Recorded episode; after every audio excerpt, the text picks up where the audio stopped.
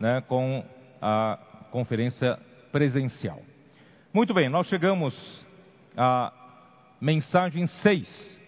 Vocês vão perguntar, mas a conferência internacional está sendo inaugurada hoje, nesta mensagem, nesta reunião. Mas nós já antecipamos cinco mensagens e hoje será a sexta mensagem, a mensagem 6 da Conferência Internacional de fevereiro de 2022.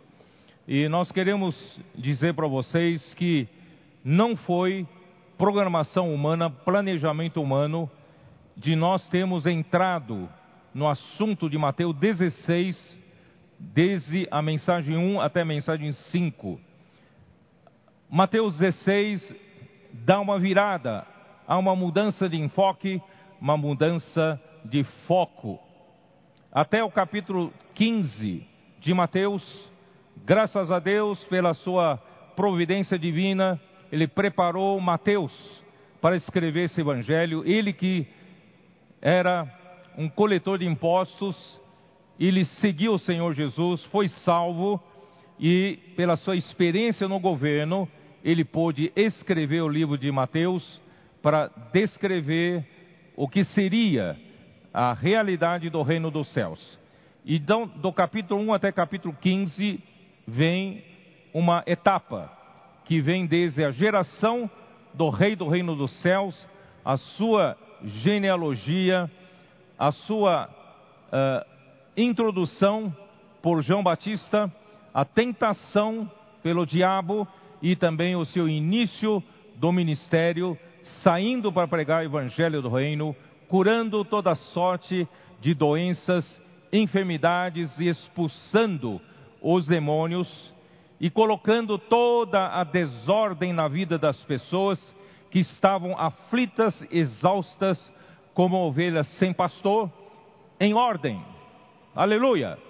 Onde chega a autoridade de Deus, toda desordem entra em ordem. Porque quando Satanás usurpou a autoridade de Deus, não se sujeitando ao Rei do universo, ele levou o universo a um caos, confusão e desordem. Mas o Rei do reino dos céus veio colocar em ordem a todo aquele que desejar entrar para o reino dos céus. E, e nosso Senhor Jesus, ele deu exemplo de logo a, a, o modus operandi dele era ir para a rua e pregar o evangelho. E hoje a igreja segue esse mesmo modelo. Nós não, ficamos dentro de quatro paredes, embora tenhamos nossos locais de reuniões, nós temos nosso auditório da conferência, mas a nossa operação na pregação do Evangelho para resgatar as pessoas debaixo da escravidão de Satanás é sair para as ruas, pregar o Evangelho, resgatar as ovelhas perdidas, aquelas que são aflitas, exaustas, como ovelhas sem pastor. Mas graças a Deus, o nosso Senhor Jesus chamou doze discípulos, enviou os doze como seus doze apóstolos, os primeiros trabalhadores, para ajudá-lo a divulgar esse evangelho do reino. E a partir daí, ele fala para os seus apóstolos rogar ao Pai da seara que mande mais trabalhadores, porque a seara é grande, são poucos os trabalhadores. É justamente por esse motivo que você está aqui. Você foi convocado, foi chamado para ser um desses trabalhadores. E mais ainda, nós vamos ver no final dessa semana, no, na última mensagem de sábado à noite, nós vamos falar sobre os trabalhadores da era final da igreja. Queridos irmãos, a partir daí então surgem oposições por parte dos líderes religiosos, dos fariseus, dos, dos escribas, começaram a perseguir a Jesus. E chegaram ao ponto máximo de chamar que Jesus expulsava demônio pelo rei dos demônios, do estrume, da, eh, eh, blasfemando assim o, contra o Espírito.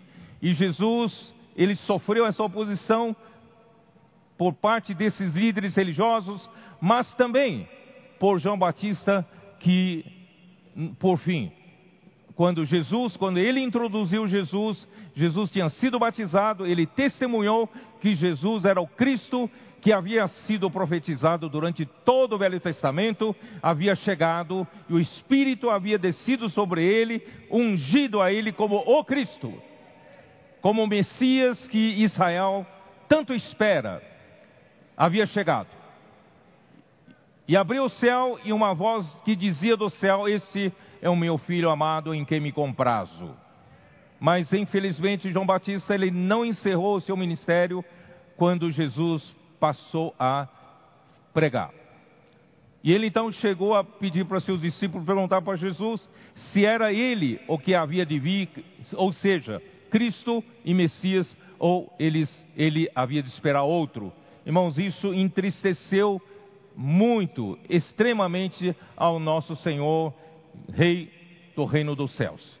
E por isso, irmãos, ele terminou mostrando sua autoridade sobre o mar, sobre os ventos, sobre os demônios, sobre os anjos caídos, e assim, irmãos, foi terminando até o capítulo 15. Mas o capítulo 16 começa totalmente diferente, por quê? Porque a partir de 16 era necessário que o Cristo seja revelado por Deus o Pai. Pedro pela revelação recebida do Pai, disse: Tu és o Cristo, o Filho do Deus vivo. Tu és aquele que recebeu a incumbência, foi ungido por Deus para uma missão especial. E qual era essa missão especial? Quem sabe? Jesus foi ungido como Cristo para executar a incumbência de Deus. Qual é a incumbência de Deus? Quem sabe? Ninguém? A incumbência de Cristo é a edificação da igreja. Aí, em versículo 18 de capítulo 16 de Mateus, ele disse para Pedro: Também tu és Pedro, e sobre essa rocha edificarei a minha igreja. Eu edificarei a minha igreja, e as portas do Hades não prevalecerão contra ela. Então, o Cristo foi incumbido por Deus, a sua missão, a sua tarefa, queridos irmãos, é edificar a sua igreja. Por isso que a partir do capítulo 16 de Mateus, tudo muda. O foco mudou, enfoque mudou, e nós temos que mudar. Você vai me perguntar que é a igreja edificada. A igreja edificada é aquela que as portas do Hades não encontram nenhum apoio, nenhum ponto de apoio para atuar na igreja. Temos que confessar que hoje, ainda as portas do Hades têm muitos pontos para se apoiar em nós ainda. É ou não é verdade? Não estamos totalmente livres do pecado. Estamos? Não estamos totalmente livres da nossa carne. Não estamos totalmente livres da nossa ação do velho homem. Ainda há, infelizmente, inimizades, ciúmes, contendas, é ou não é? Insatisfações entre nós, divisões, facções, dissensões. Cinco anos atrás, era muito comum as críticas, até mesmo as críticas contra a liderança, competições entre nós. Mas graças a Deus, o Senhor mudou a nossa sorte. Hoje nós vemos muito mais unidade entre nós. Hoje nós não vimos, pelo menos no ambiente geral, não há mais ambiente para disputa pela posição. Nós estamos aqui juntos para edificar a igreja. Mas temos que confessar, ainda tem muitos pontos, muitas brechas que precisam fechar. Vocês concordam comigo? Por isso, irmãos, a partir do capítulo 16 de Mateus, vamos cuidar da edificação da igreja. O Senhor, nesses quatro, cinco anos, Ele tem feito milagres no nosso meio. A comportagem dinâmica saiu para fazer diferença. Começando por 300 guerreiros nas ruas, parece que a nossa gente brota da terra. Eles estão em todo lugar. Norte, sul, leste, oeste, centro-oeste, sudeste, estão em todo lugar. Se você escapa de alguém orar por você, ele vai ser pego na outra esquina. Avança jovem, o Senhor tem usado para a formação de um exército fabuloso, começando com a convocação até de crianças, saindo a pregar evangelho, os adolescentes, os nossos jovens, como orvalho, que descem do céu como dádiva de Deus para formar esse exército maravilhoso. Os CEAPs estão funcionando muito bem para formar esses guerreiros para ruas. As nossas mulheres não ficam paradas. As nossas mulheres estão se conectando com as mulheres que precisam da conexão com Deus. Os nossos homens também ficaram parados um tempo mas agora estão começando a funcionar também como homens de oração. Os serviços das igrejas estão cada vez melhores. A pregação do Evangelho por parte dos irmãos e irmãs, usando a frase que veio do céu, do trono de Deus, posso orar por você. Muitos estão aprendendo, principalmente aqueles que achavam que nunca iriam conseguir pregar o evangelho, estão aprendendo a abrir a boca e soltar o leão da jaula. Você não precisa saber pregar o evangelho. Você só precisa abrir a sua boca. Quando o leão sai, ele sabe cuidar de si mesmo. Quando você abre a boca, posso orar por você. Pronto. O Senhor já usou o leão já ganhou aquela pessoa. Irmãos, nós estamos ganhando muitas pessoas como contatos para a rede de cuidado, central de acolhimento.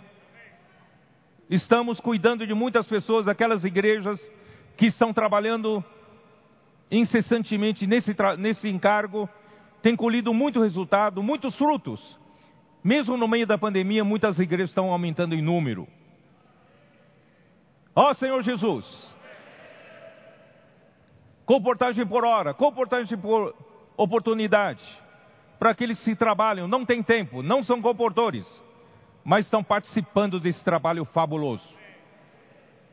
Irmãos, isso é maravilhoso, não é?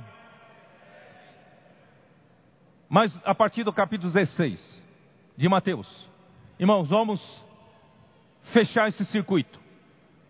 Essas pessoas que não estão ganhando, estamos introduzindo para a igreja, o que, que nós vamos fazer com elas? Elas são materiais de construção. Os materiais de construção, se você trouxer do depósito para o seu local de construção, e se esses materiais não forem usados para construção, para serem edificados com outros materiais de construção, se tornarem um só edifício, esses materiais não prestam para nada.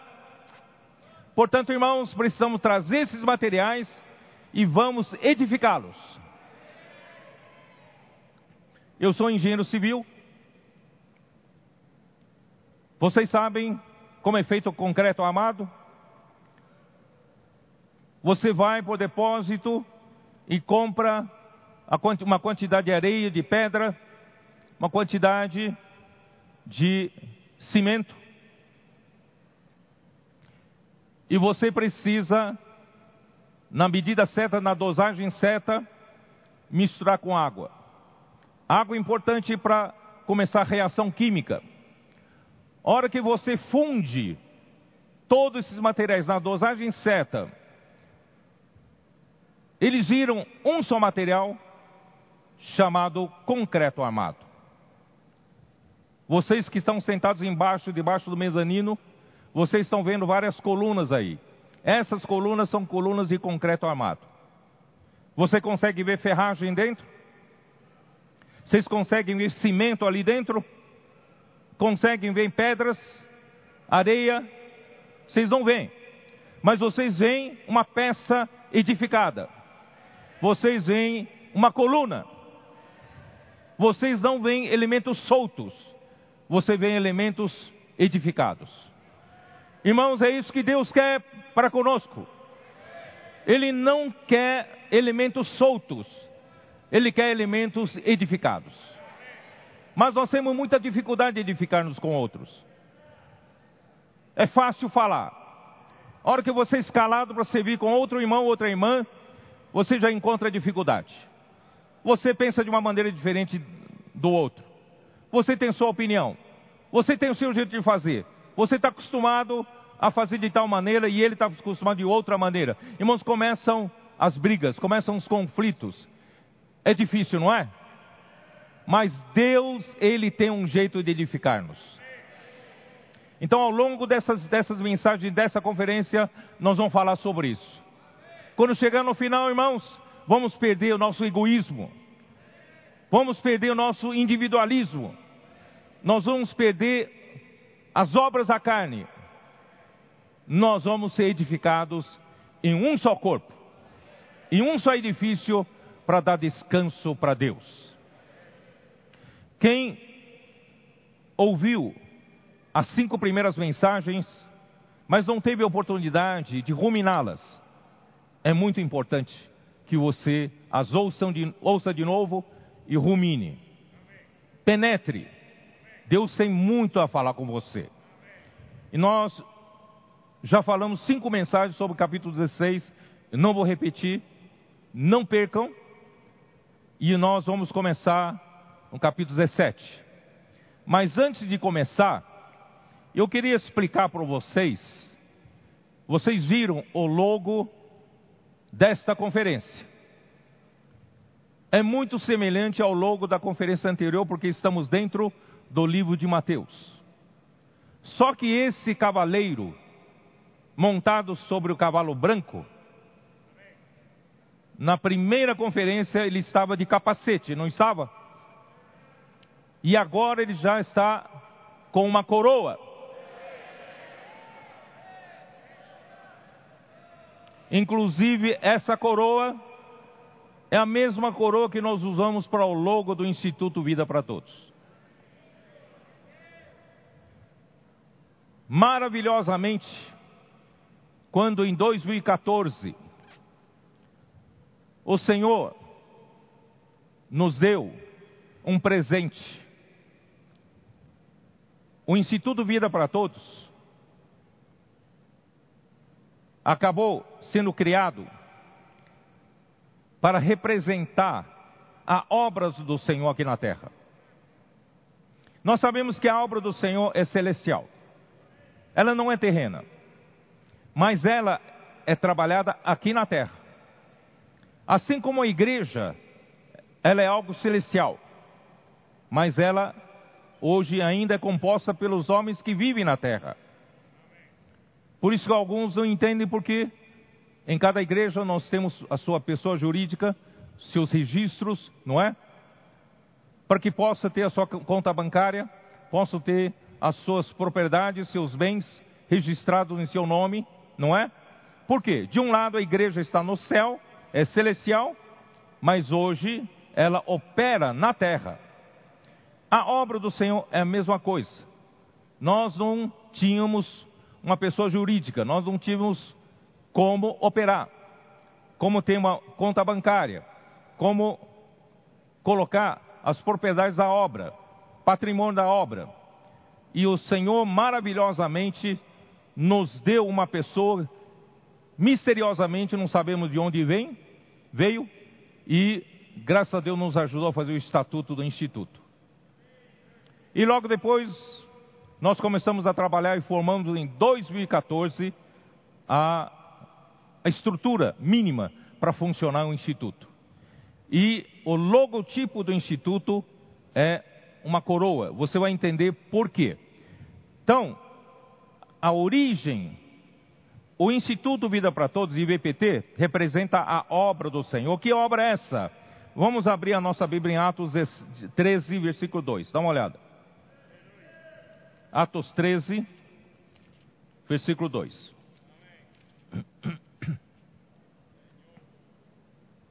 E servindo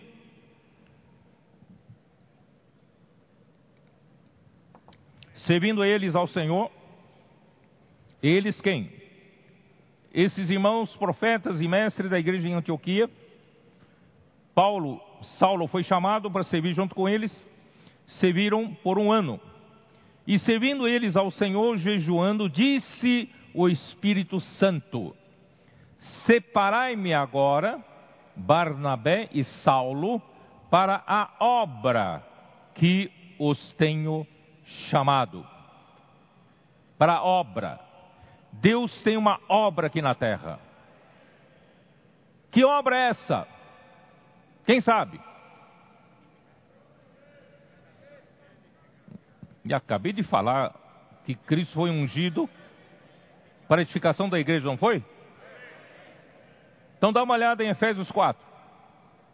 Que obra é essa? Efésios 4, Que obra é essa? Versículo 12. Com vistas ao aperfeiçoamento dos santos para o desempenho do seu serviço, essa parte não está muito bem traduzida.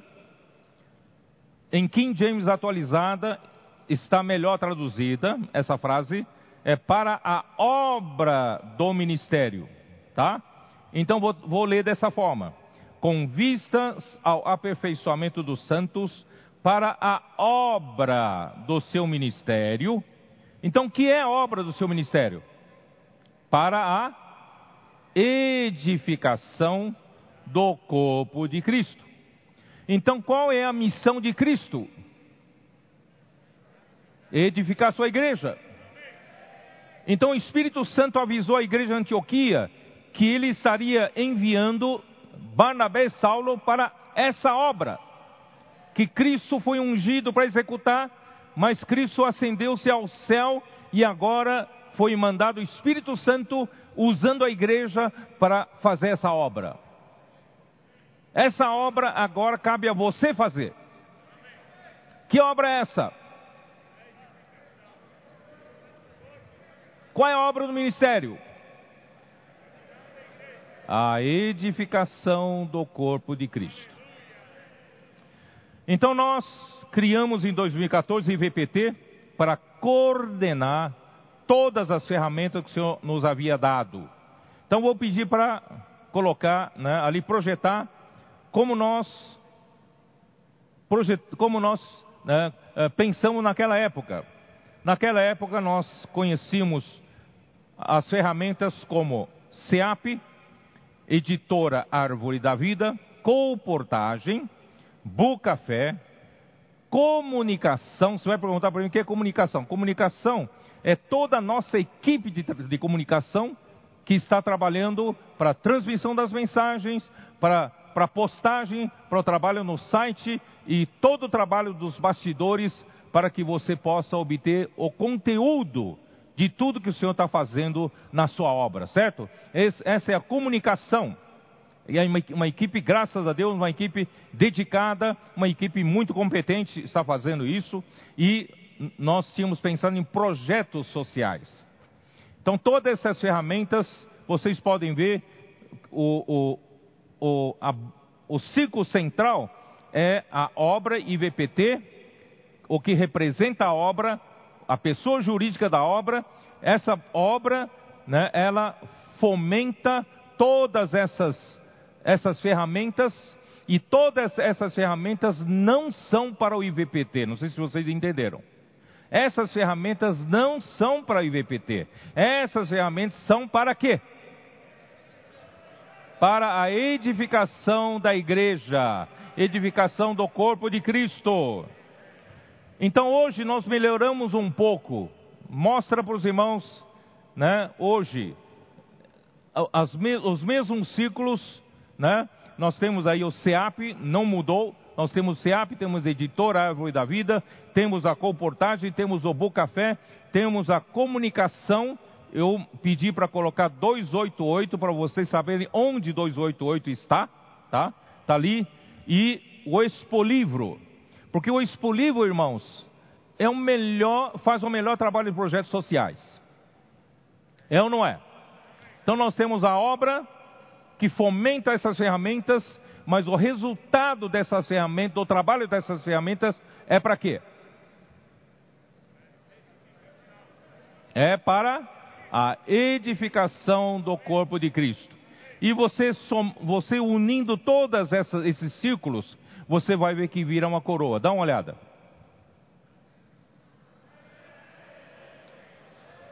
Vocês estão vendo ou não?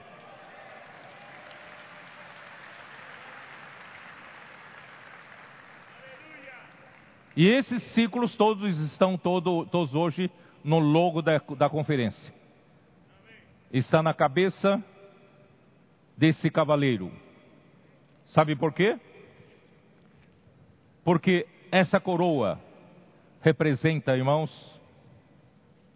os vencedores. Você faz parte da geração final Irmão, nós somos hoje da geração final porque somos os trabalhadores da última hora.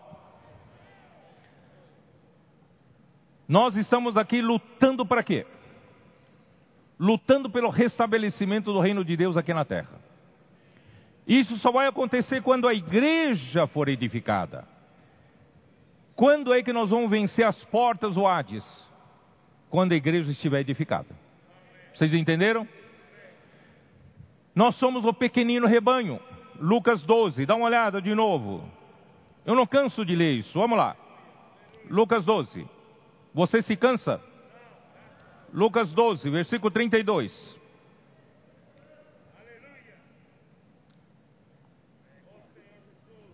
Não tem mais. Vocês que são pequenininhos. Vocês não são numerosos. Não tem muita força mas vosso Pai se agradou em dar-vos o seu reino. Vocês são um pequenino rebanho, mas agradou ao Pai dar a vocês o reino dele. Nós somos a igreja em Filadélfia. Apocalipse 3, dá uma olhada. Apocalipse 3, versículo 7.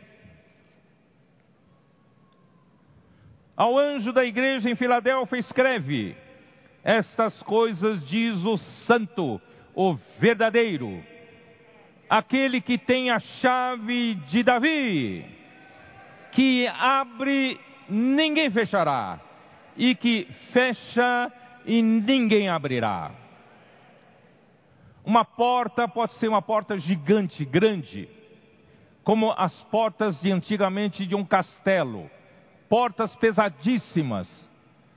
Mas se você possui a chave, por maior que seja a porta, você tem um poder de abrir essa porta. Você não precisa ser forte, basta ter aquele que tem a chave. A igreja em Filadélfia tem pouca força, nós temos pouca força, mas aquele que está em nós, irmãos, é aquele que tem a chave de Davi. Quando ele abre, ninguém fecha. Quando ele fecha, ninguém abre. Conheço as tuas obras, eis que tenho posto diante de ti uma porta aberta, a qual ninguém, mas ninguém, pode fechar. Que tens pouca força, entretanto, guardasse a minha palavra e não negasse o meu nome. Vocês têm pouca força vocês não têm muitos representantes no Congresso Nacional. Vocês não têm muita gente de renome. Vocês não têm muita gente de poder econômico, poder político. Vocês têm pouca força. Mas, irmãos, tem uma coisa que nós não largamos. Nós, nós temos um amor reverente pela Sua palavra. Nós amamos a palavra profética. Ela tem nos guiado esses últimos anos. Ela tem confirmado que essa obra é do Senhor nos últimos tempos. Nós amamos a palavra do Senhor. E também nós não negamos o nome do Senhor. Nós sabemos que nós não temos capacidade nenhuma. Não cabe a nós, não temos capacidade, irmãos, de realizar essa obra final de Deus. Mas graças a Deus, Ele pôs diante de nós uma porta aberta. Nós somos aquela mulher virtuosa de Provérbios 31. Dá uma olhada. Provérbio 31, eu vou usar a versão King James atualizada. Não tenho tempo de ler muita coisa com vocês, mas essa mulher, no versículo 11 diz: O seu marido tem plena confiança nela, e a miséria jamais chegará à sua casa. Essa mulher, irmãos, é a igreja, essa igreja que está em edificação, que será a igreja edificada.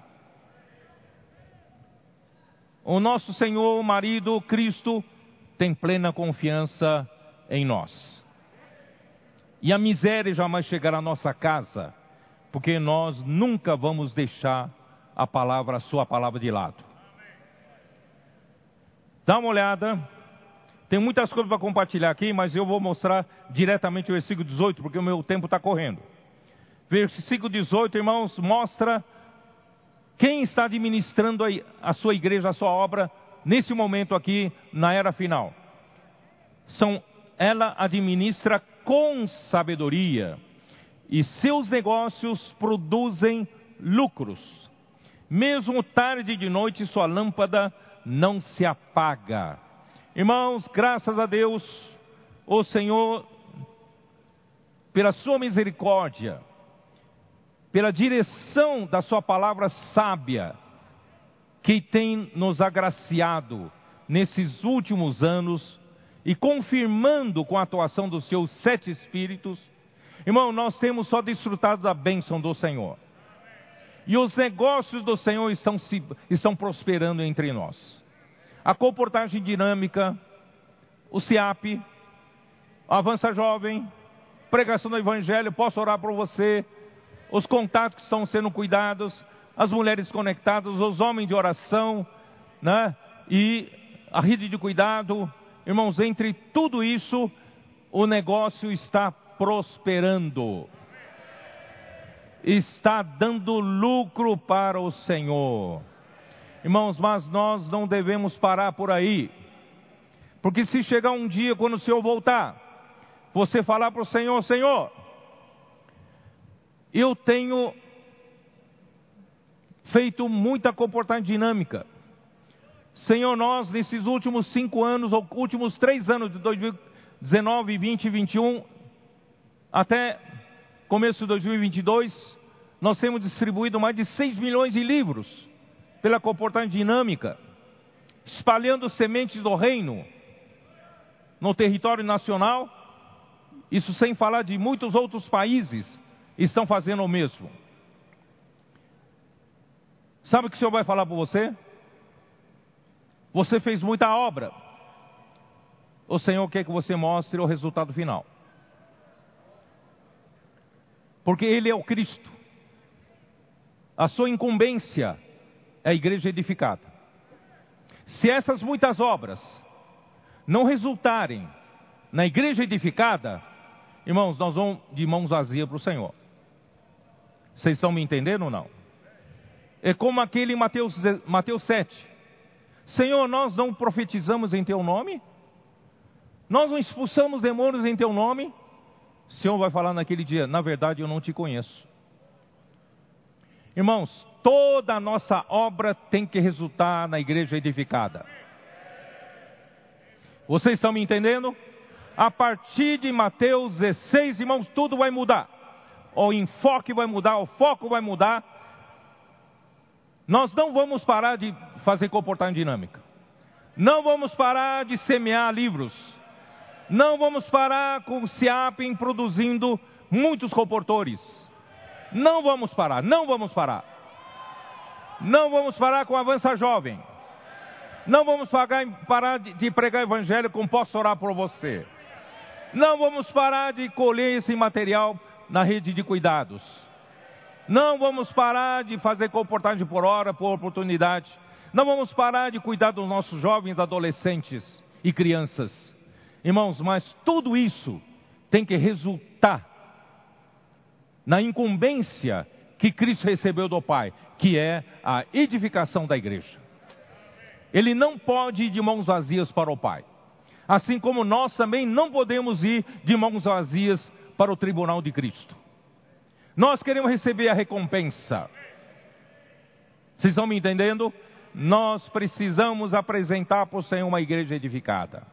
Mas para edificar uma igreja, irmãos, precisamos pagar um preço alto, porque começa a exigir de nós uma mudança interna aqui. Eu que sou tão difícil de me relacionar com os irmãos, preciso aprender a tomar cruz, negar a mim mesmo, não é? Fazer perder a minha alma para ganhar a salvação da alma. Preciso aprender o meu individualismo, meu egoísmo, sempre me considerando o sabe tudo, sempre considerando que eu sou superior aos outros, sempre achando que a minha maneira é sempre a melhor. É ou não é? O Senhor precisa nos edificar. Se nós continuarmos com essas esquisitices, essas peculiares, peculiaridades que não edificam com os outros, não tem como o Senhor conseguir uma, uma igreja edificada. Por isso, irmãos, daqui para frente temos que andar no caminho da cruz. Quem está disposto a andar no caminho da cruz? E apresentar uma igreja edificada para o Senhor. Não podemos mais daqui para frente passar mais 10 anos, 20 anos, 30 anos com o mesmo número de 10 pessoas, 20, 15 pessoas, 20 pessoas, 30 pessoas numa, numa mesma igreja e não cresce ao longo do tempo. Irmãos, nós precisamos dar fruto, precisamos dar lucro. Senhor Jesus. Bom, já falei demais, não tenho tempo de, de falar. Na verdade, ele administra com sabedoria os bens e seus negócios produzem lucros e ele, ele abre mão ao aflito e necessitado, nós vamos para a rua justamente para isso. Atende ao bom andamento da sua casa sem preguiça. Quem é preguiçoso, irmãos, não vai entregar um produto final de edificação da igreja no tribunal de Cristo naquele dia.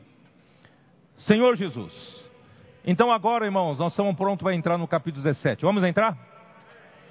Capítulo 17 de Mateus. Vamos lá. Quem quer entrar no livro de Mateus, capítulo 17, versículo 1.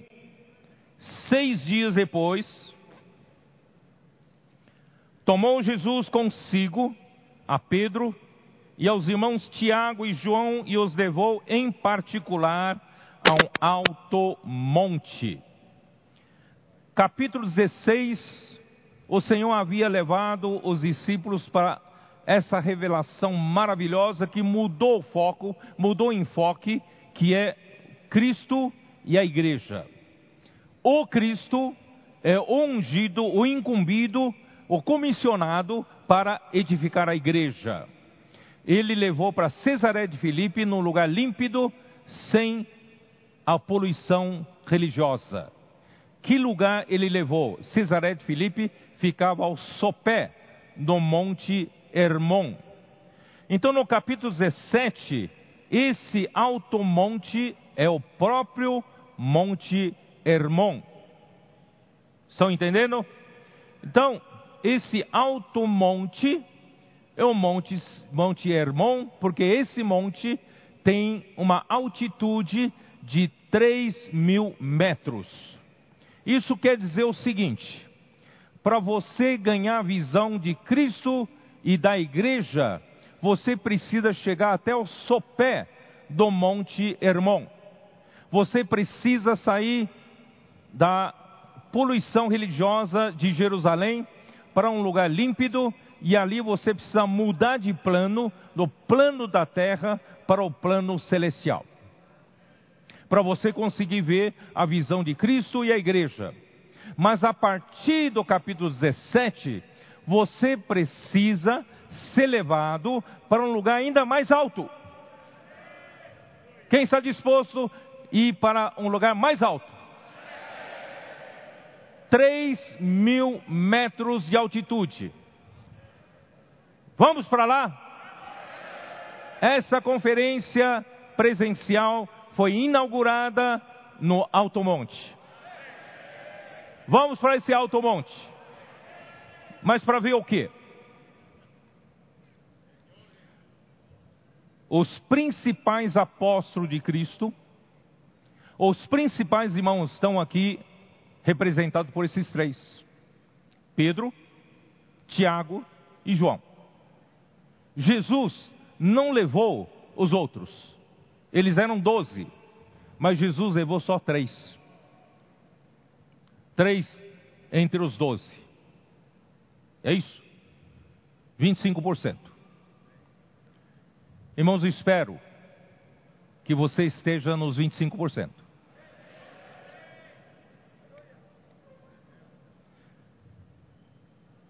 Os principais apóstolos de Cristo, que terão a incumbência de levar a cabo a edificação da igreja, assim que Cristo for sacrificado, morrer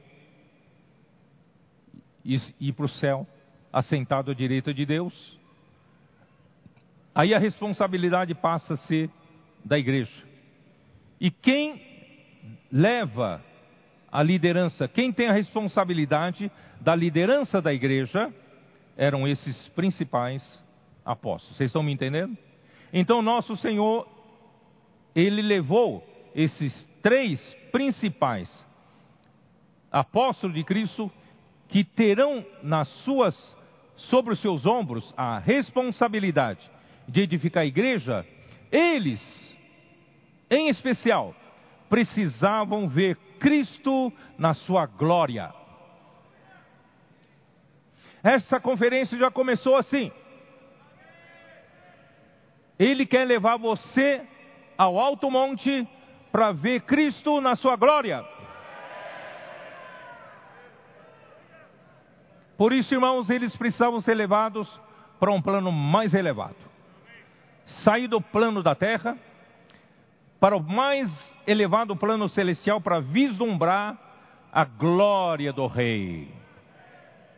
Jesus então foi transfigurado, versículo 2: E foi transfigurado diante deles o seu rosto resplandecia como o sol, as suas vestes tornaram-se brancas como a luz.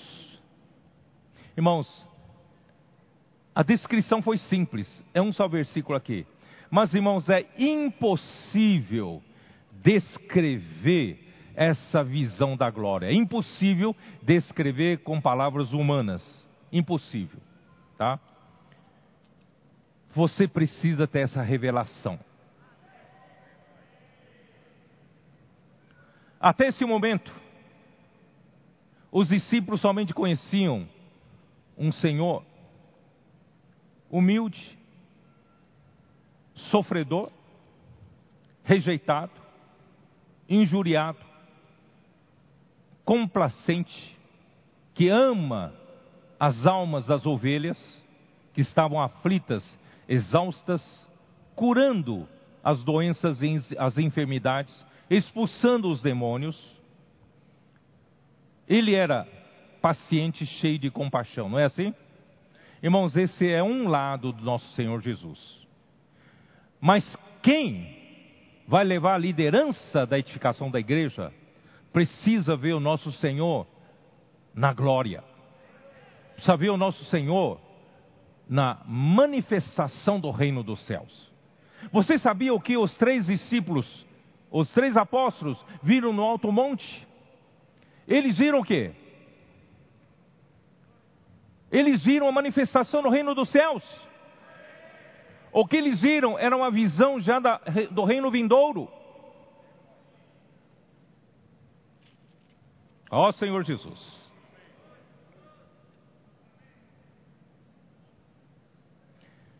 Não, não, não, não estão aceitando?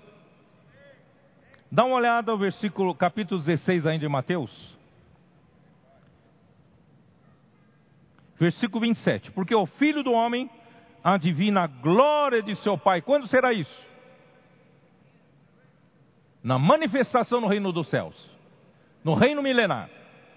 O filho do homem adivina a glória de seu Pai com seus anjos e então retribuirá a cada um conforme as suas obras. E em seguida, sabe o que ele fala? Em verdade vos digo que alguns há, dos que aqui se encontram, que de maneira alguma passarão pela morte, até que vejam vir o reino do homem no seu reino. Ué, todos os doze já morreram. Quem que vai ver antes de morrer? A manifestação do reino dos céus. São os três. Os três viram. Os três viram a manifestação do reino dos céus. Os três viram nosso Senhor Jesus vindo como no dia quando ele virá na glória de seu Pai. Irmãos, isso tem que nos impactar. Isso fortalece a nossa fé. Isso aumenta a nossa perseverança. Se você só vê Cristo sofredor, Cristo paciente, e você não vê Cristo na glória, no seu poder, na sua realeza, você não tem força suficiente. Você não terá fé suficiente, você não terá perseverança suficiente.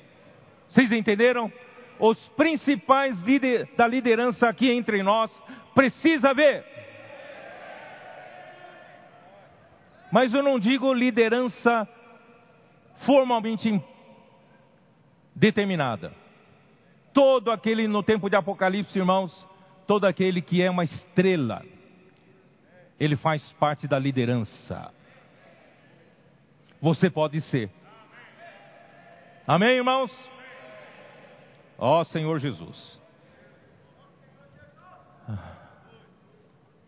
Eles precisavam ver Jesus na sua glória, esses três. O seu rosto resplandecia como o sol. Como, como, como ver um, uma pessoa com o rosto resplandecente como o sol? Irmão, não dá para descrever. E as vestes brancas como a luz, irmãos, não dá para descrever. Não dá para descrever. É só naquele dia você vai ver. Pedro ficou tão impressionado com essa visão, você sabe o que ele escreveu? Dá uma olhada em 2 Pedro capítulo 1. Ele ficou tão impressionado, tão impressionado, em 2 Pedro capítulo 1, versículo 16, quando ele fala a respeito da palavra profética. A palavra profética, irmãos, ele começa falando justamente dessa visão. Irmãos, essa visão nos confirma que a palavra profética é do Senhor. Porque não, versículo 16, não, porque não vos demos a conhecer o poder e a vinda de nosso Senhor Jesus Cristo. Irmãos, o que eles viram, o que os três viram, não foi somente uma transfiguração, o que eles viram foi o, viram o poder e a vinda de nosso Senhor Jesus.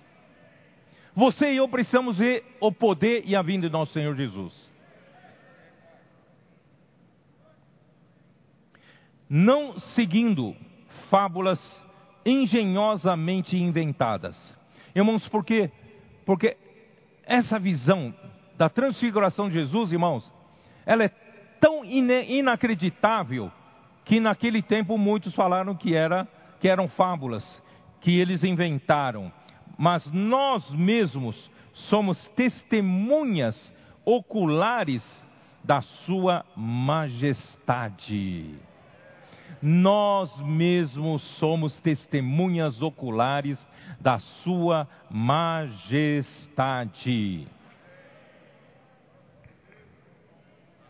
quando pela glória excelsa lhe foi enviada a seguinte voz: Este é o meu filho amado, em quem me comprazo. Irmãos, isso impactou a Pedro. Ele viu a majestade, ele viu a glória excelsa, ele viu uma coisa, irmãos, que impactou a ele. Você e eu precisamos ver isso. Vai mudar a nossa vida. Depois dessa conferência, você não será mais o mesmo. Porque você terá visto a majestade do Senhor. Você terá visto a glória excelsa. Você terá visto Cristo vindo no seu poder e na glória do Pai. Ó oh, Senhor Jesus. E essa palavra testemunhas oculares em grego é hipóptes. É uma palavra usada. Bom, primeiro John Nelson Darby explica que essa palavra significa que eles foram admitidos na visão imediata da glória. Não é a visão permanente no tempo da glória. Eles viram uma visão imediata da glória é uma palavra, hipóptes, é uma palavra usada para plena iniciação nos mistérios. Irmãos, isso é um mistério que Deus deu a conhecer para esses três apóstolos. Esse é um mistério, essa transfiguração de Jesus, que eles viram, eles viram a glória de Jesus, irmãos, é um mistério. E essa palavra era o nome dado a quem chegasse ao grau mais alto dos mistérios eleusíneos. Aí já é coisa do, da mitologia grega. Estes eram celebrados anualmente em Eleusis e Atenas nos tempos antigos, em memória da abdução e volta de Perséfone, e em honra é Deméter e Baco. Tudo isso é mitologia. Quem essa nota é dos Strongs. Mistérios de Eleusis eram ritos de iniciação do culto das deusas agrícolas Deméter e Perséfone, que se celebravam em Eleusis, localidade próxima a Atenas. Eram considerados os de maior importância entre todos os que se celebravam em antiguidade. Isso você pode achar no Google. Perséfone deusa da terra e da agricultura na mitologia grega, foi a filha única de Zeus e Deméter. Ficou conhecida como a rainha do mundo do inferno, porque ela vigiava as almas e sabia os segredos das trevas. Por isso que quem era a quem era dada a iniciação de conhecer esses mistérios do inferno, esses mistérios da morte, era usada essa palavra. E Pedro usou essa mesma palavra. Só que, irmãos, essa mesma palavra agora no sentido positivo. Porque, irmão, Satanás tem as suas coisas profundas, não tem? Por exemplo, uh, Apocalipse 2, 24, como diz? Apocalipse 2, 24 para a igreja em Tiatira. O Senhor falou assim: Digo todavia a vós outros, os demais de Tiatira. Eu gosto muito disso, irmãos. No meio de tanta corrupção da igreja de Tiatira, nós temos os demais de Tiatira. Nós temos os valdenses, os comportores, quem, inicia, quem iniciou a comportagem. Eles, eles eram os demais de Tiatira e que não conheceram como, ah, é, que tantos quantos não têm essa doutrina e não conheceram como eles dizem, eles da mitologia grega, eles dizem as coisas profundas de Satanás. Vocês estão entendendo? Então, essa palavra era usada para quem era iniciado para entender essas coisas profundas de Satanás, esses mistérios da morte. Mas, irmãos, nós não precisamos conhecer os mistérios da morte. Nós precisamos conhecer o mistério de Deus. Os mistérios da vinda de Jesus, os mistérios da glória de Jesus, do poder de Jesus, da majestade, da glória excelsa. Ó oh, Senhor Jesus, eu quero conhecer esses mistérios. Pedro, então, irmãos, sabia que Tiago e João tinham sido admitidos para ser os espectadores iniciados da Sua Majestade. Eles foram escolhidos para isso. Ele considerava a transfiguração do Senhor uma figura da sua vinda, assim como o Senhor a tinha considerado em Lucas 9, de 26 a 36. E eu não vou ler, irmãos, por, por, porque eu tenho um pouco tempo para terminar essa mensagem. Lucas 9, 26 a 36, que é a porção correspondente a, a Mateus 17 que nós estamos lendo. Claro que tem sempre alguma coisa a mais. A transfiguração do Senhor em glória foi um fato e Pedro esteve nesse, esteve nesse fato.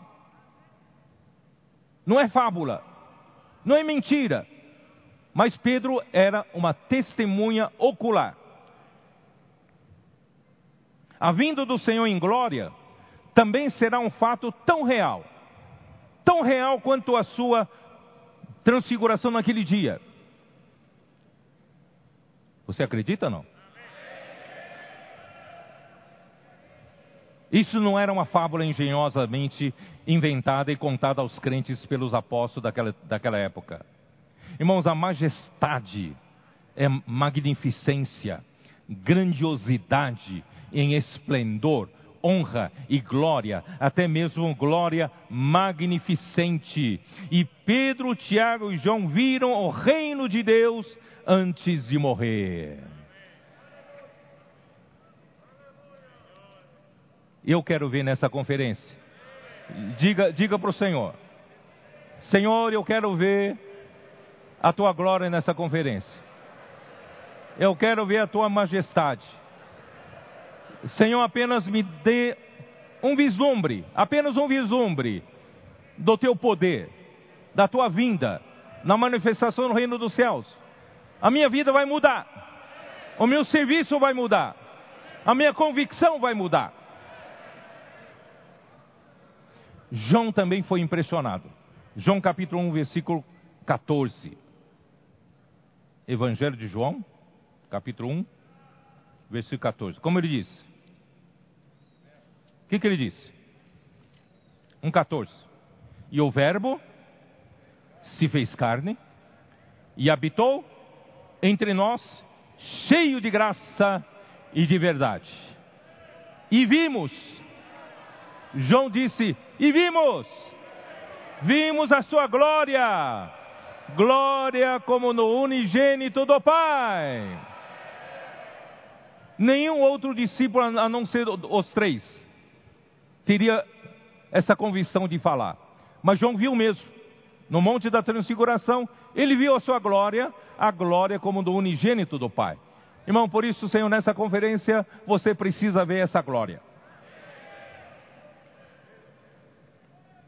Senhor Jesus. Ah, estou ficando louco. Estou ficando louco.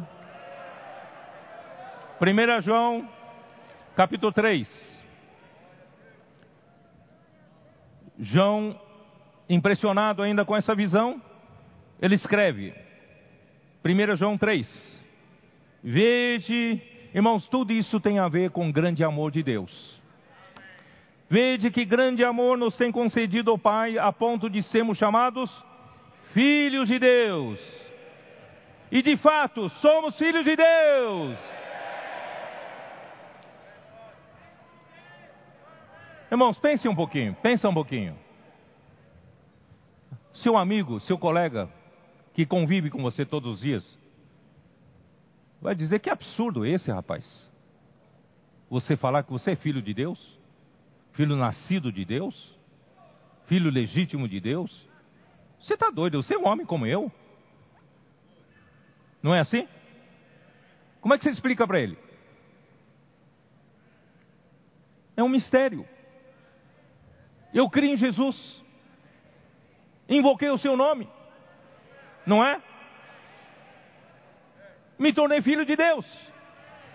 João capítulo 1, versículo 12, como diz assim, como diz, a todo quantos o receberam, deu-lhes o direito de ser feitos filhos de Deus, a saber, os que creram em seu nome. Mas que negócio é esse? Crer. Crer é uma coisa abstrata. Você crê e você se tornou um filho de Deus? Quem prova isso? Como é que você prova isso? Irmãos, é difícil provar, não é isso? Difícil provar. Mas é um mistério, não é um mistério? É um mistério. Por isso que o, mundo não conhece. O mundo não conhece quem você é. O mundo não conhece e não reconhece que você é filho de Deus. Não é? Por isso que no versículo 1 termina assim: E de fato somos filhos de Deus, por essa razão o mundo não nos conhece. Porquanto não o conheceu a ele mesmo, não conheceu Jesus, achando que Jesus era mais um homem, mais um dos profetas, que falou bobagem aí e tentou perverter o judaísmo, não é isso? mas eles não conheceram que Jesus era o próprio Filho de Deus. É um mistério. Irmãos, esse mistério cabe eu e você, irmãos, a entrar. Versículo 2: Amados, agora somos filhos de Deus. Somos ou não somos? Pela fé, pelos olhos da fé, nós enxergamos claramente esse mistério que é para o mundo. Para o mundo é um mistério, mas para mim é uma convicção. Agora eu sou filho de Deus.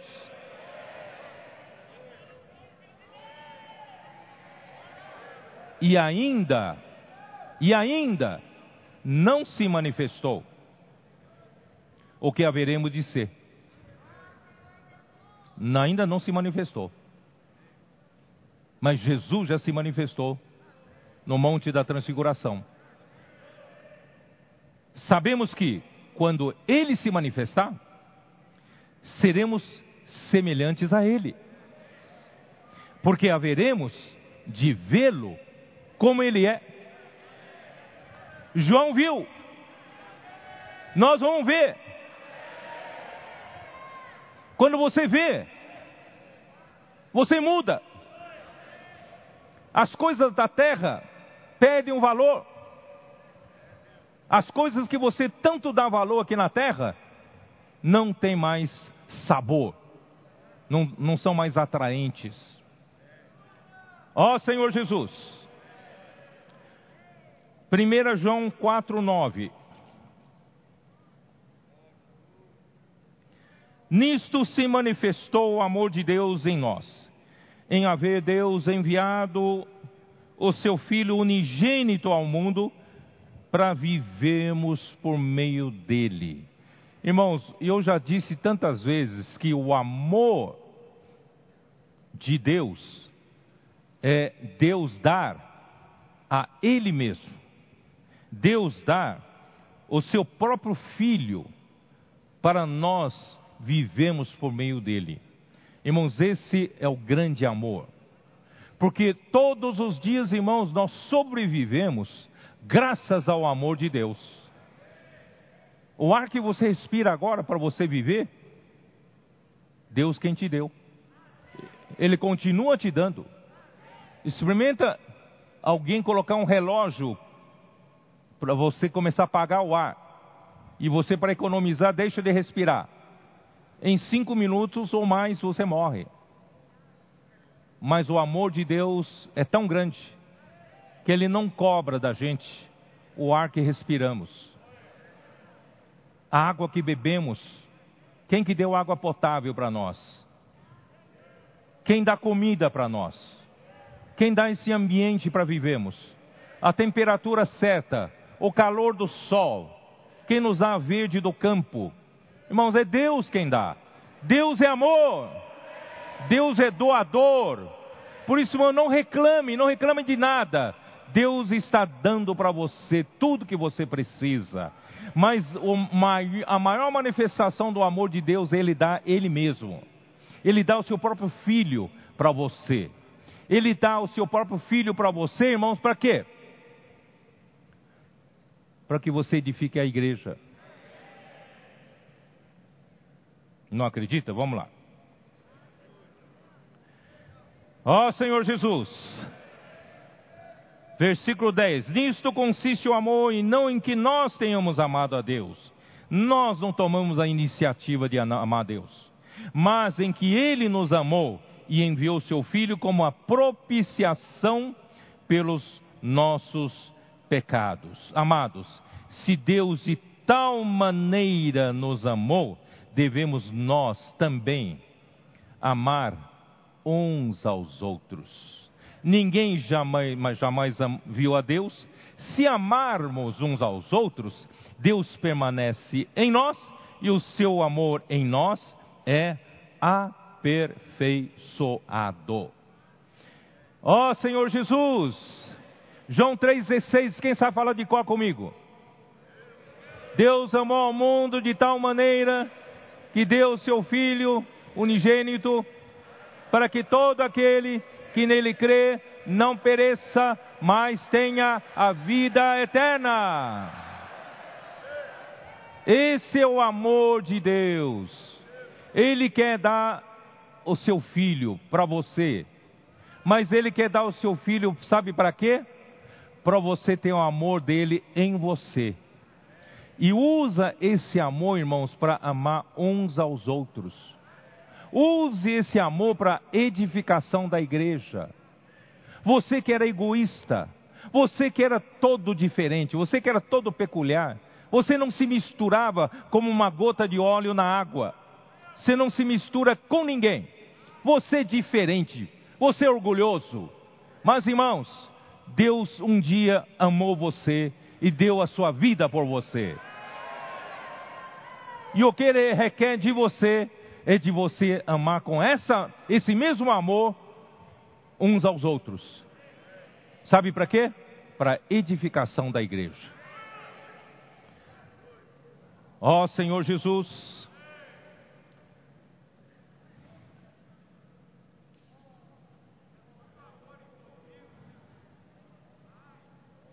o amor de Deus doado a nós nos faz amar uns aos outros. E o objetivo, irmãos, é a edificação. Devemos amar uns aos outros com o mesmo amor que Deus nos amou. E assim Deus permanece em nós e o seu amor é em nós aperfeiçoado. Está no final do versículo 12. Aperfeiçoado aqui em grego é teleio. Teleio.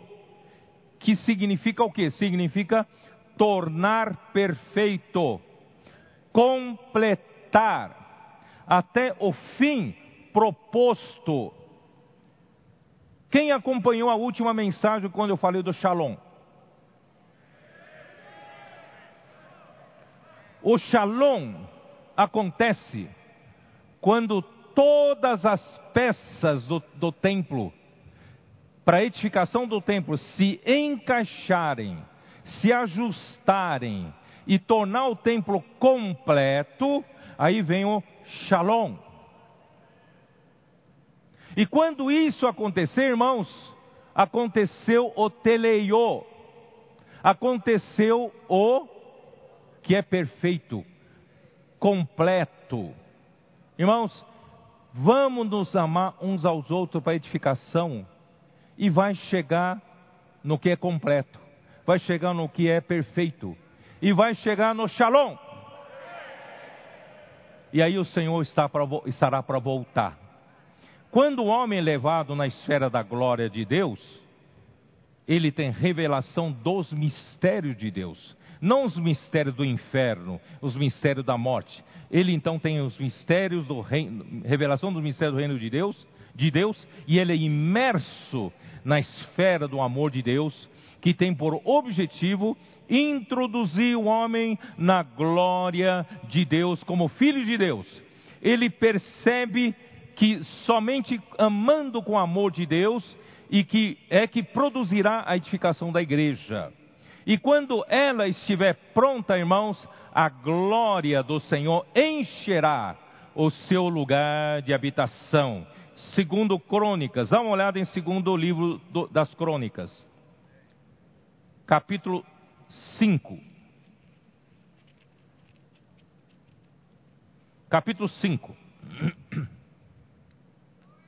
Versículo 13. E quando, em uníssono, a um tempo, tocaram as trombetas e cantaram para se fazerem ouvir, para louvarem o Senhor e render-lhe graças. E quando levantaram eles a voz com trombetas, símbolos e outros instrumentos músicos para louvarem o Senhor, porque Ele é bom, porque a sua misericórdia dura para sempre, então sucedeu que a casa, a saber, a casa do Senhor, se encheu de uma nuvem, de maneira que os sacerdotes não podiam estar ali para ministrar por causa da nuvem, porque a glória do Senhor encheu a casa de Deus. Shalom, teleiô, completou a edificação se tornou perfeito, completo. Irmãos, Deus está aguardando esse momento. Nós estamos no começo do fim, da reta final. Não é hora de baixar os braços. Não é hora, irmãos, de desanimar. Estamos na reta final. É o começo do fim está ele terminando a edificação do templo, está ele ajustando as peças que somos nós. Somos quem é disposto, quem está disposto a ser edificado com os outros? Quem está disposto a negar a si mesmo?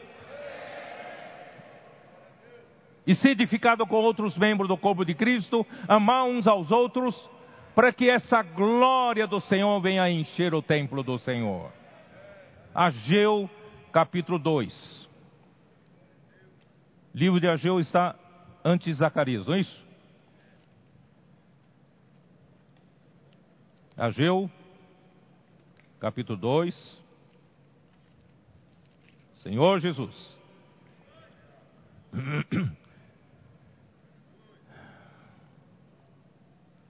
Versículo 6: Pois assim diz o Senhor dos exércitos: Ainda uma vez, dentro em pouco, farei abalar o céu, a terra, o mar e a terra seca, farei abalar todas as nações e as coisas preciosas de todas as nações virão, e encherei de glória esta casa, diz o Senhor dos exércitos. Irmãos, para poder Deus nos edificar e nos tornar completo, irmãos, Deus precisa nos abalar. Quem está disposto para ser abalado? O meu egoísmo precisa ser abalado, jogado fora. O meu individualismo precisa ser abalado, jogado fora. O meu ciúmes, ira, inveja, dissensão, não é? Gritaria, ódio. Ó Senhor Jesus.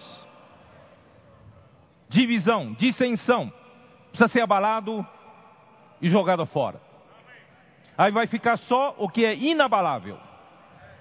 Aí a edificação vai estar no fim. E quando a edificação terminar, irmãos, versículo 9: a glória dessa última casa será maior do que a da primeira, diz o Senhor dos Exércitos, e nesse lugar darei o shalom, diz o Senhor dos Exércitos, quando eu terminar essa segunda casa, irmãos, essa segunda casa é a segunda casa edificada pelos Zorobabel, mas na verdade ela representa a nossa edificação, representa a edificação da igreja. Essa segunda casa terá a glória maior do que a primeira.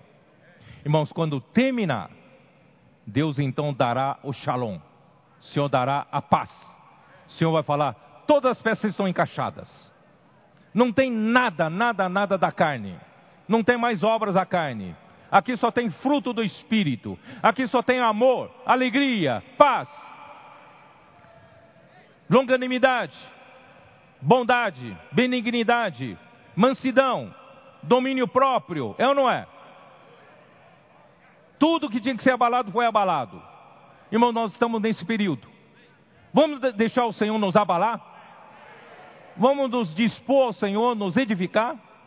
Para dar para eles, irmãos, esse lugar de descanso. Ele merece.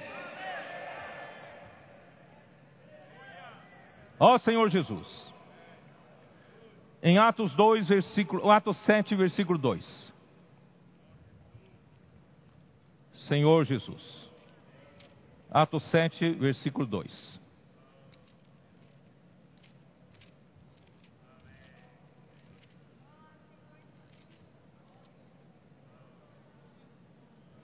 Estevão respondeu: Varões, irmãos e pais, ouvi.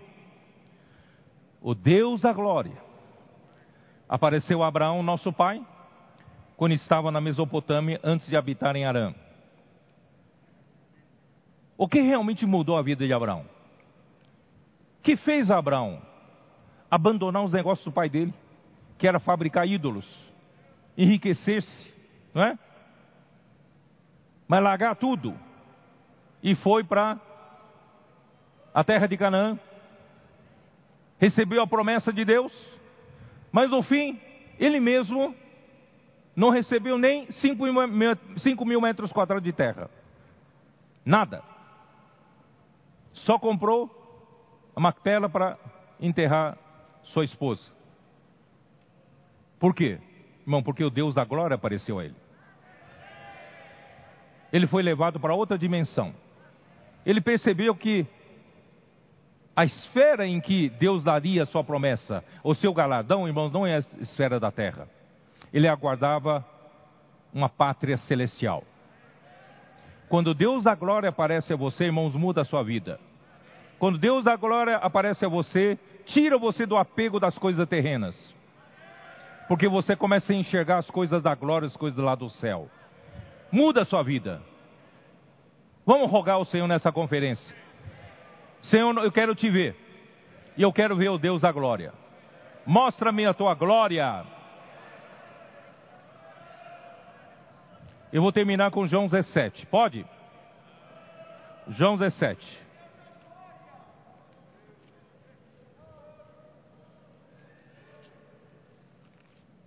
João 17.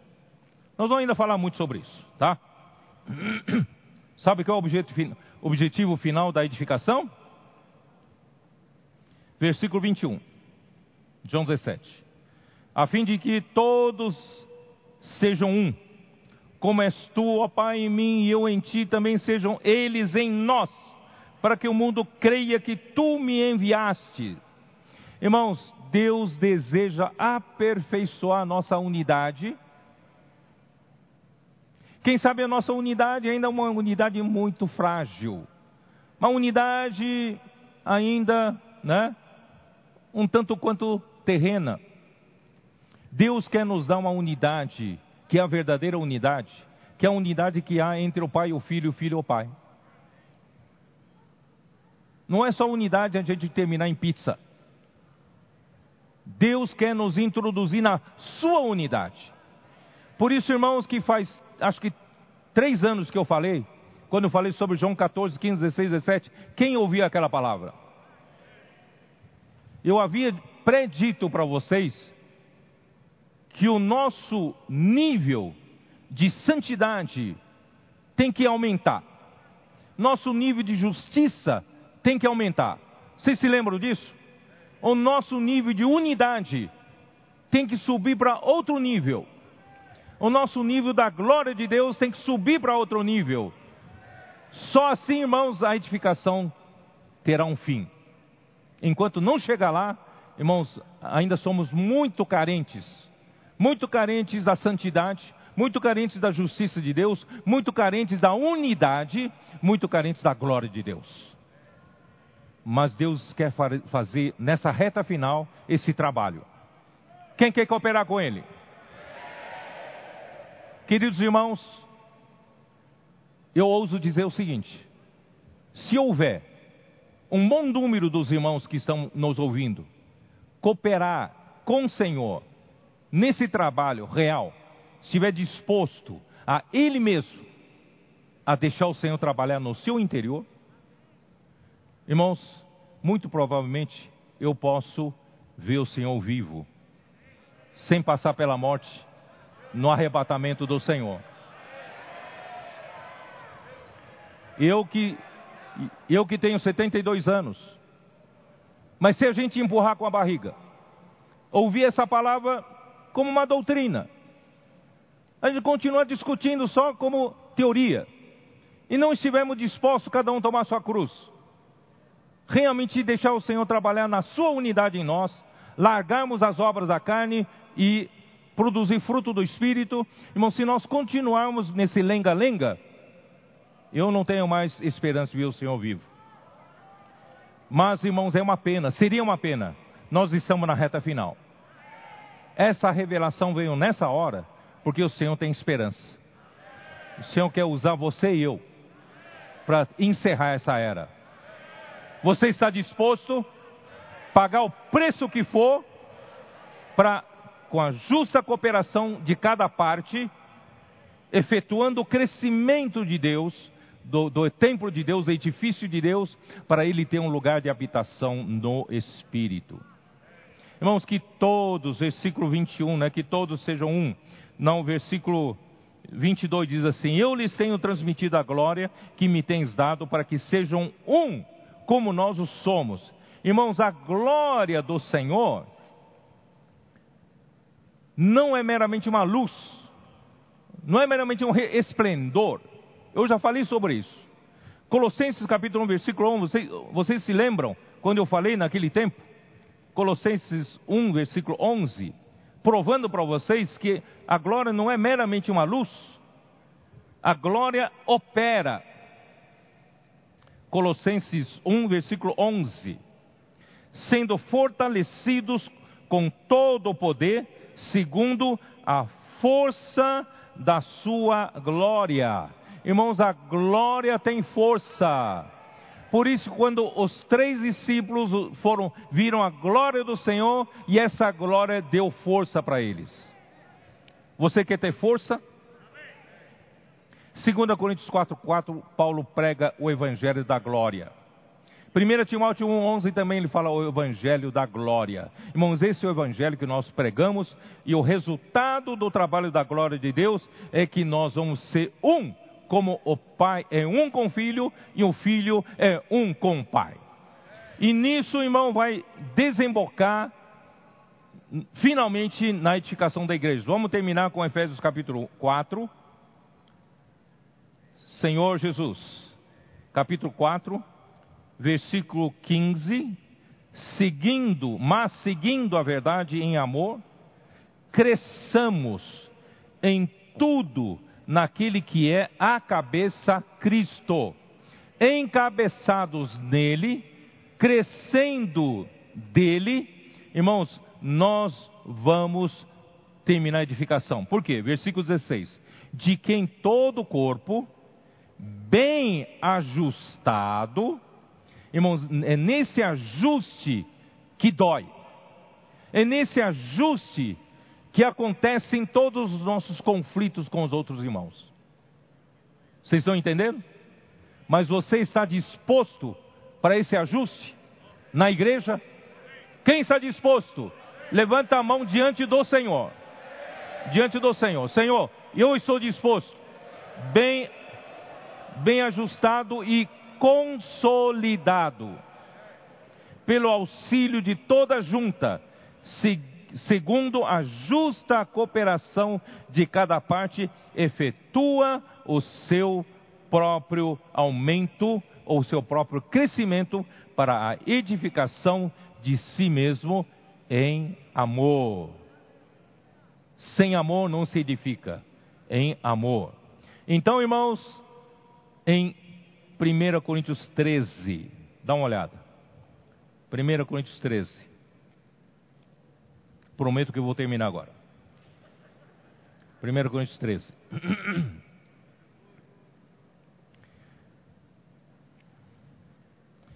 Versículo 8 diz assim: O amor jamais acaba, Mas havendo profecia, desaparecerão, havendo línguas, cessarão, havendo ciência, passará. Mas em parte conhecemos e em parte profetizamos. Irmãos, hoje nós estamos profetizando porque nós conhecemos em parte. Nós ainda não fomos levados na sua glória, não fomos levados à manifestação do reino dos céus para vermos essa glória, para enxergarmos como realmente é. Então, até hoje nós vemos em parte. Mas quando, porém, vier o que é perfeito, esse perfeito é teleió de novo. Quando vier o que é perfeito, então o que é em parte será aniquilado. Nós vamos ver o perfeito. Nós vamos ser levados à perfeição. Ao que é perfeito? À edificação final, ao shalom, ao teleió. Ó Senhor Jesus, quando eu era menino, falava como menino, sentia como menino, pensava como menino, mas cheguei a ser homem, desisti das coisas próprias do menino. Irmãos, quando você vê a glória do Senhor, você deixa de ser menino. Porque agora vemos como em espelho obscuramente, porque irmãos, no tempo em que os apóstolos escreveram né, as escrituras, o espelho eram de bronze polido. E quando você pega um bronze polido, por melhor que seja, você ainda enxerga a sua imagem obscuramente. Não como o espelho de cristal como nós hoje temos, tem uma boa imagem. Né? Então, vemos como em espelho obscuramente, então veremos face a face. Agora conheço em parte, então conhecerei como também sou conhecido. Agora, pois, permanece a fé. Ainda preciso da fé, porque a fé me faz ter acesso às coisas de Deus, às coisas da esfera celestial. Eu ainda não estou na glória, preciso da fé, eu preciso da esperança, porque eu preciso de perseverança, preciso de paciência. Mais um pouco, não desanima agora, é a reta final. Vamos lá, preciso da esperança. Mas quando atingimos o que é perfeito, irmão, não precisamos mais da fé, não precisamos mais da esperança. Nós vamos viver em, em amor. O amor é a própria perfeição. Você vai ver que quando terminar a construção, terminar a edificação, você fazer parte dessa edificação perfeita, você é um dos elementos que se encaixou com tantos outros elementos você se tornou shalom, você se tornou completo, teleió. Irmãos, o Senhor terá sua, a, seu, sua casa para habitar. Deus terá seu lugar definitivo de descanso. Imagina hoje, Deus, Ele pode descansar na sua igreja? Você consegue descansar enquanto seus filhos brigam na sua casa? Você consegue descansar na sua casa quando a sua casa não tem harmonia, não tem a perfeição do amor? Irmão, Deus precisa disso. Portanto, irmãos, vamos dar para o Senhor esse lugar de habitação. Nós estamos no final do sexto dia, estamos no final do sexto milênio, estamos no limiar, irmãos, do sétimo milênio. Quem tem ouvidos, ouça o que o Espírito diz às igrejas. E quem ouvir, irmãos, e praticar, terá recompensa. Eu quero essa recompensa. Se a igreja cooperar, se vocês cooperarem, irmãos, eu ainda tenho chance de encontrar meu Senhor vivo. No arrebatamento dos vencedores do varão, do, do filho varão. Amém? Jesus é o Senhor. Deus abençoe a todos. Amém.